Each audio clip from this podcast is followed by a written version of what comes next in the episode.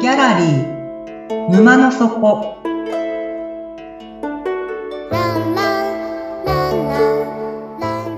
これは月に2回だけオープンする不思議なギャラリー沼の底で店主のオセアンと織りなす抽象画の世界のお話。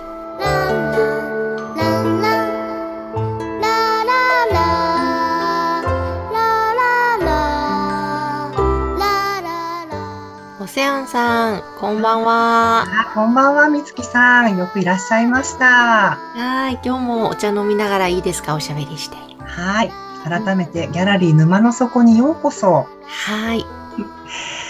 えー今までねあのギャラリーらしいこと私何もしてこなかったじゃないですかずっと喋ってましたね。だから今回今日は絵に関することから始めていきたいと思いますねはーい。はい。私、抽象画を描いて鍛えるというワークショップ主催してるんですけども、その中に7つのテーマがありまして、うん一番最初が線、ラインというのがテーマになってくるんです。うんで、今日は、みつきさんに、そのワークを一つだけ体験してもらいたいと思います。はーい。うん。感情を線で表現するというとっても簡単なワークになりますから楽しんでいってくださいね。はい、わかりました。はい。紙と鉛筆を用意してもらいたいんですが、ご準備よろしいですかはい、大丈夫です。はい。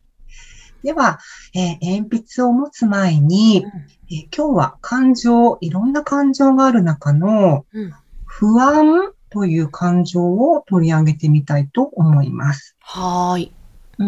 で、その不安を感じている時の心の状態をちょっと思い起こしていきたいんですけども、うんその、例えば色、うん不安を感じている時って、どんな色を思い浮かべますかえーなんか今パッと紫が浮かんできました。紫色。はい。じゃあ、その不安を感じている時の心の動きうんあると思うんですよ。うん感じる。それってこう横の動きでしょうかそれともこう縦の動きでしょうか面白い考えたことないけど、横ですね、なんか。もうこんな動きを感じる。あ、これちなみに正解はないからうん、本当にご自分が感じることをそのまま答えてくだされば大丈夫ですからね。はい。じゃあ、その動き、不安を感じている時の、あの、動きってこう、大きな動きでしょうかそれともこう、小刻みの動きでしょうかあ、小刻みですね、私は小。刻みな感じがする。はい。じゃあ、その不安を感じている時の心の重さなんですけども、重いですかそれとも、なんかふわふわした軽い感じでしょうかああ、重いですね。重い感じがすうる。んはい。今思い浮かべた、今心で感じているその感覚が、こう手を通っていって、指先から鉛筆に伝わっていくというようなイメージで、うんそれではワークを始めます。はい。はい。不安という言葉から連想するうん線を書いてみましょう。えーはい。はい、どうぞ。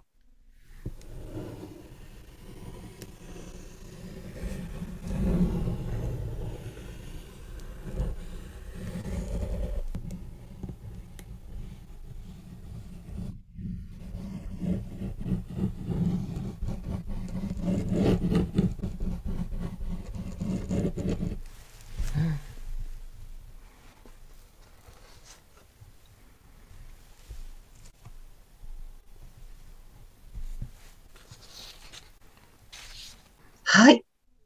いいですかね。はい、わか書けました。りました。では、みつきさん作品を見させていただいてもよろしいでしょうか。はい。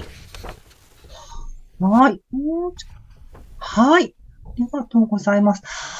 なるほど。これ、二つの作品を書いてくださった感じですかね。はい。はい。一つは、これ、一筆書きで書かれています。そうですね、一筆書きでね。一気に続いていく感じですかね。はいとにかく。はい。で、この、美月さんもご自分の作品をこう客観的にこう見てみて、うんうん。この作品、そうですね、あの、太さはどうでしょうか太いでしょうか細いですか細いですね。細いですか、うんはい。で、その作品、曲線が多いでしょうか直線が多いでしょうかあ曲線が多いですね。曲線が多い。はい。では、繊細と強端という言葉の対比でいくと、どちらの言葉の方が当てはまりますか繊細ではないから強端ですかね。重たな感じがする。はい。ではもう一つ。緊張、リラックスという言葉の対比だと、どちらの言葉が線に当てはまりますかああ、緊張なんですけど、意外とリラックスな線の感じもあるなって思いました。はあなるほど。い。はい。みつきさん、作品どうもありがとうございました。見させていただいて。はい。このように、言葉と感情はつながっています。うん。また、その感情っていうのは、線で表現することができます。うんで感情っていうのは、非常に人に伝わりやすいんですよ。はい、はい。うん。だから、感情のこもった線っていうのは、それだけで見る人にメッセージを伝達することができます。へえ、なるほど。うん、うんもっと、ね、美月さんの作品だけではなく、他の方と作品を比べてみると、うん。一つの言葉、一つの感情に対しても、皆さんいかに受け取り方が違う、発信の仕方が違うのかっていうことが結構ね、見えるので面白いんですよ。へえ。で、今度ね、これ逆のこともできるんです。はい。どういうことかというと、まず線を見て、その線から感情を見るっていうこともできるんです。うん。前回、その磁石の真ん中のお話をしたことを覚えていらっしゃいますか、はい、覚えてます。は二義分、ダブルミーニングっていうお話をしたんですけども、その磁石の真ん中と、ちょっとまあ似ている言葉概念にですね、あの、中心軸というのがあります。い。うん。これね、スポーツ選手とか、武道をする人、またはヨガをする人たちによく使われる言葉かなって思います。うんはい。じゃあ、みつきさん、質問なんですけども、はい。中心軸っていう言葉を聞いたときに、どんな線を思い浮かべますかまずその線、直線でしょうか曲線でしょうか直線で太くてしっかりしてます。直線で太くてしっかりしている。はい。はい。じゃあその直線、縦でしょうかそれとも横に置かれている直線でしょうかあのま縦たです。斜めとか縦。うん。うん、縦ですに置ね。かれている線を思い浮かべるんですね。はい。わかりました。じゃあ、先ほど、美月さんに不安の線を書いてもらったんですけども、はい。今、その中心軸で思い浮かべた線とうん、先ほど書いていただいた不安の線を比べてみてくください。ね。うん。でもしも美月さんが危険な冒険旅行に出かけるときに、うん。多分命綱を持っていくと思うんですけども、はい。その命綱として採用するならば、うん不安の線と中心軸の線と、どちらを持っていきますか中心軸の線ですね。中心軸の線、なぜでしょあ、なんかあった時にそれ、そっちの方が強そうだから。うう、うんうんん強そうだからはい。生き残れそうな感じがする。そうですね。生き残 れる。これがあれば大丈夫みたいな。これがあれば大丈夫。は不い安の線ではちょっと心もとない感じ。そうですね。。切れちゃいそうですね。切れちゃいそうな感じがする。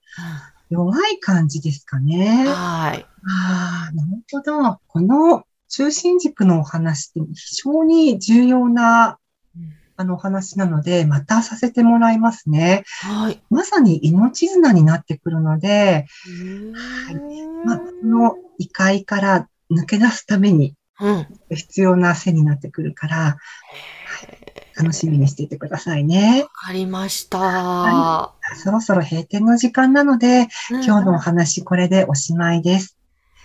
うん、最後にですね、はい。また異界に迷い込んでしまうと思うんです。おそらく美月さんね、何度も何度もここに来てくださってるから、うんきっとお越しになるんじゃないかしらってうん思うんですけども、はい。そのね、えっと、異界に迷い込んでしまった時のうん出口の見つけ方、うんそのヒントを今日は最後に教えて差し上げますね。はい。うんまず最初一つ目にすることっていうのは、そのね、に、うん対を探すうん。ですよ。うん。まず、2を探す、対を探す、さっきの、あの、千と千尋の神隠しだったら、例えば、魔女うん。うん。とか、あとは、千尋と凛というそのペアうん。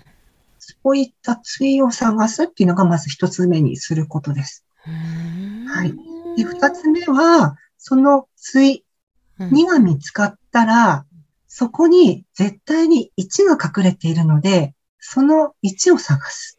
へーねこの1ってね、隠れちゃうんですよ。え目に見えない。おせやんさんはそういうことを考えながら日々過ごして見ていらっしゃるんですか目に見えないことが好きですね。へえ、面白いな目に見えることってバラバラだし、あまり。りこう魅力を感じない。へえ。その、たくさん目に映ること、目に見えることってある中でも、一番重要なのがペアなんです。へえ、そうペアなんになだ。るもの。